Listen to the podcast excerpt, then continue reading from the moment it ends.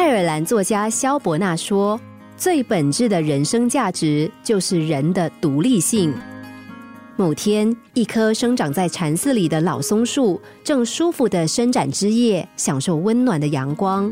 突然间，他听到一声尖锐的抱怨：“喂，老东西，你可不可以让一让啊？你挡住我的阳光了！”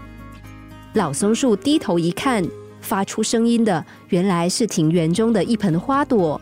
老松树谦逊的说：“小姑娘，真是抱歉。”但是我已经在这里生长了好几百年了，树根已经深入地底深处，不是说让开就能够让开的呀！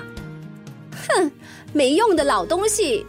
花儿虽然个头娇小，脾气可不小。他说：“我可是住持最最疼爱的盆栽，他每天用心的灌溉我，替我拔草除虫。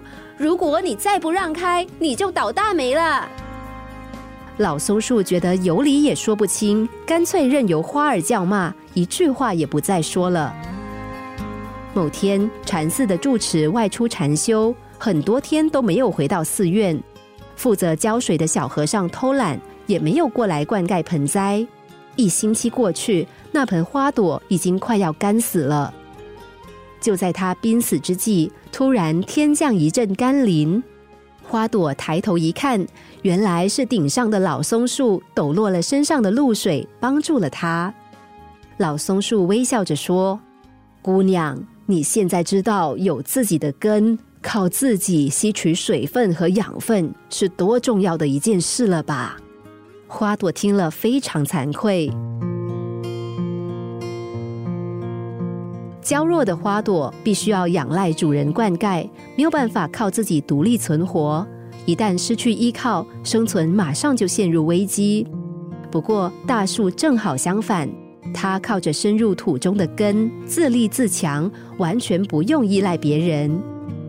但是社会上似乎有不少人宁愿选择当个娇弱的依附者，许多少女梦想嫁入豪门。却不知道，这样的成功只是攀附着别人，而并非靠自己的实力。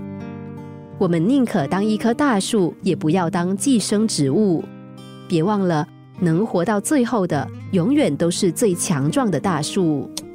心灵小故事，星期一至五晚上九点四十分首播，十一点四十分重播。重温 Podcast，上网 U F M 一零零三 t S G。